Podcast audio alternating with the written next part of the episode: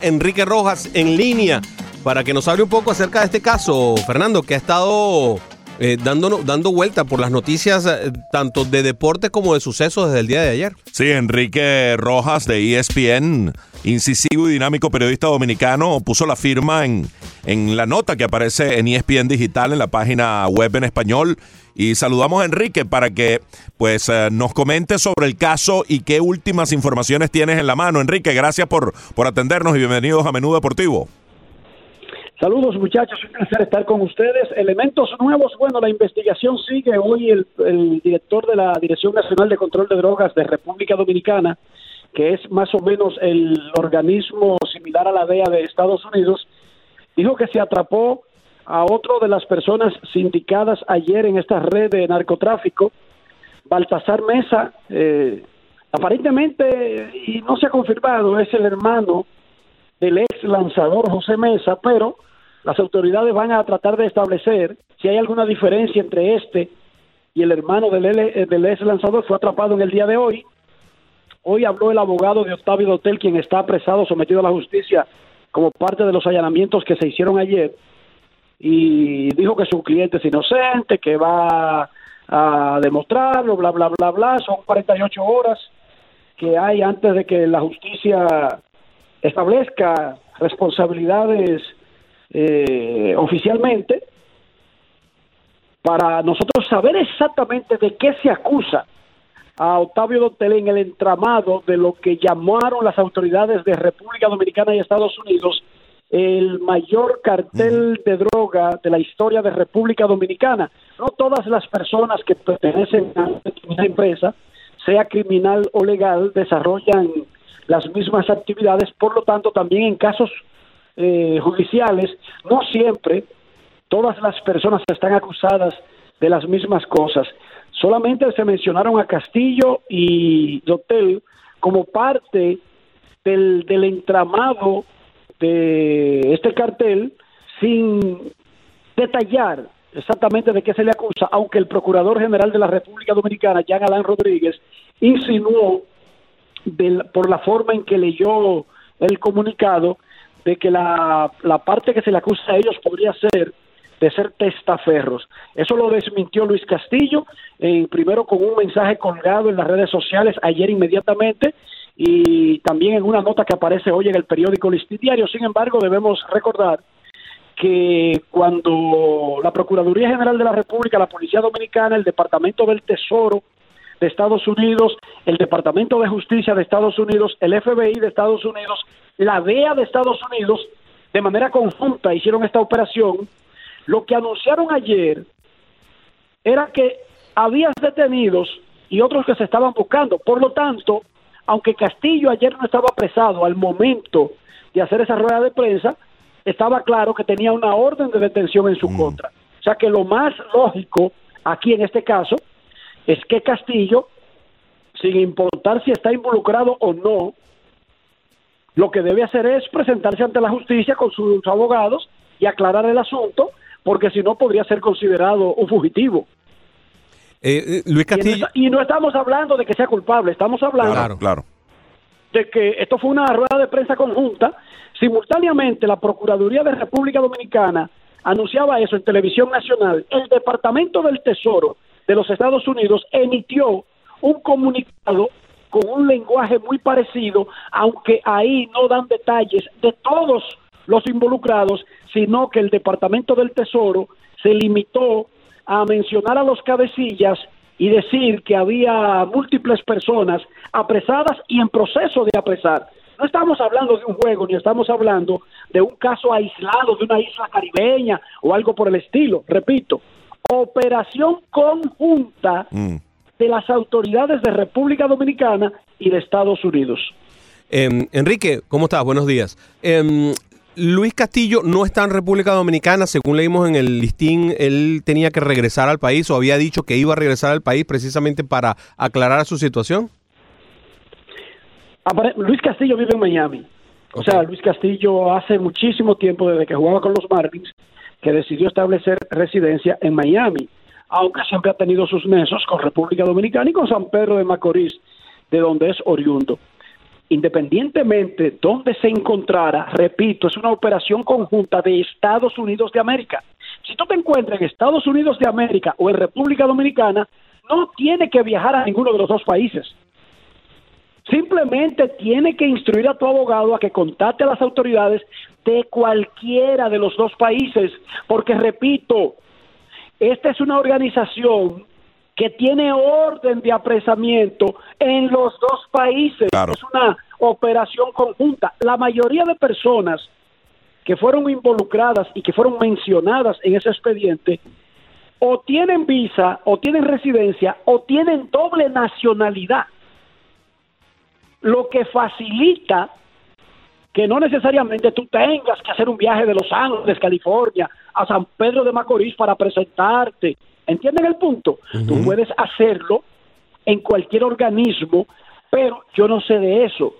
Si a Enrique Rojas está tranquilamente viendo un juego de pequeñas ligas y lo llaman y le dicen, ponte tal vaina, y yo lo pongo, y están diciendo que Enrique Rojas es parte de una poderosa banda, la más poderosa, la más grande de la historia de República Dominicana, que había traficado cientos de, de kilos. Yo llamo a un abogado inmediatamente antes de pensar en redes sociales. Eso soy yo. Yo no sé lo que haría otro. Yo te estoy diciendo lo que yo hago. Yo llamo a un abogado, le digo, yo no sé de qué están hablando. Yo no tengo nada que ver con eso. Pero no puedo dejar que me tumben la puerta. Claro, claro. Porque están diciendo que soy de una banda y que me andan buscando. Yo tengo que evitar que a mí me hagan un allanamiento o que me consideren en, estado prófugo, ¿verdad, muchachos? Claro, claro. Además lo están vinculando a ambos sin precisar el rol que pero están vinculados en tráfico de drogas eh, con un personaje tan siniestro que es prófugo de la justicia, que es eh, probablemente entre los más buscados, este personaje César Emilio Peralta, César el abusador. O sea, no es poca cosa, es sumamente grave esto, Enrique.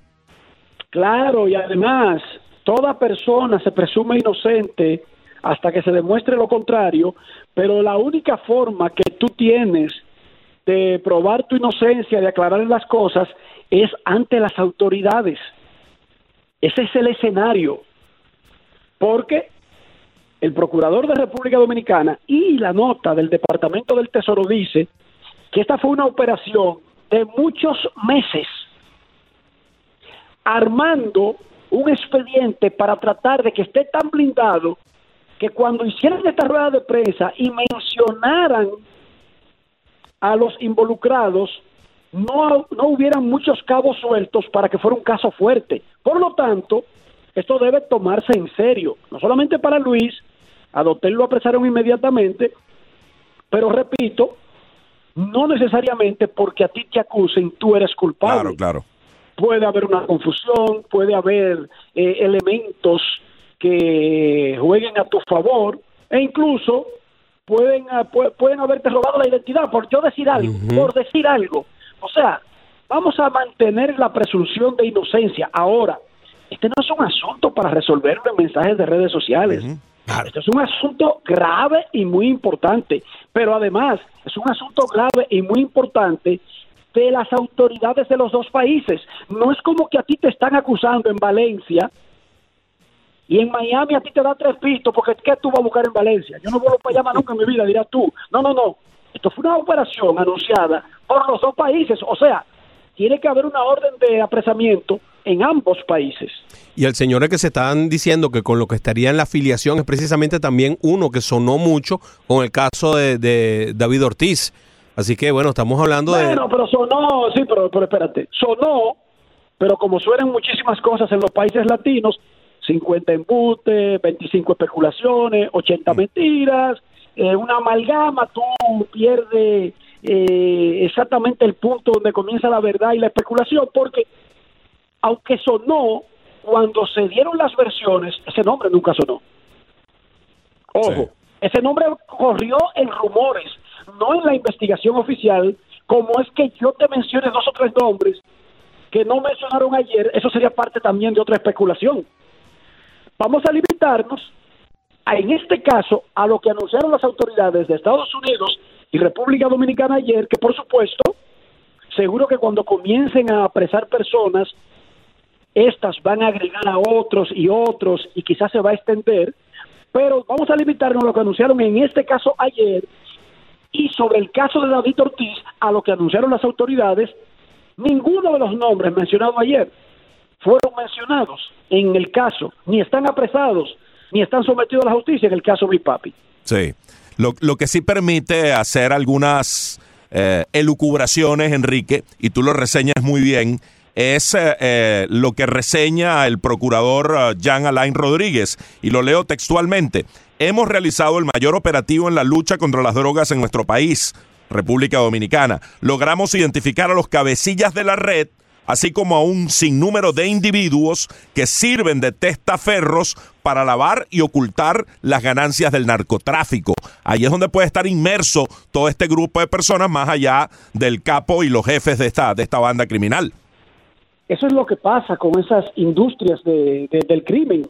La gente a veces cree que un cartel, por ejemplo, que trafique drogas o personas o armas o diamantes o petróleo o bolívares o vergatario, teléfono, lo que sea, la gente piensa que son un grupo de cinco personas que tienen eh, la cara tapada con un antifaz. Y que todos hacen lo mismo. No, estas son empresas. Una empresa, un cartel del narcotráfico tiene contables, personas que nunca han visto la droga en vivo, personas que no saben ni siquiera a veces qué es lo que comercializa exactamente el cartel. Tienen abogados, tienen bufete de abogados, pero no abogados picapleito, eh, formados eh, con, con vela, a la, estudiando sin luz, sin agua, no, no, no. Los mejores abogados de sus países, siempre. Y estos abogados le dan servicio a esas personas por un intercambio comercial su dinero, pero no necesariamente están involucrados en el tráfico de drogas.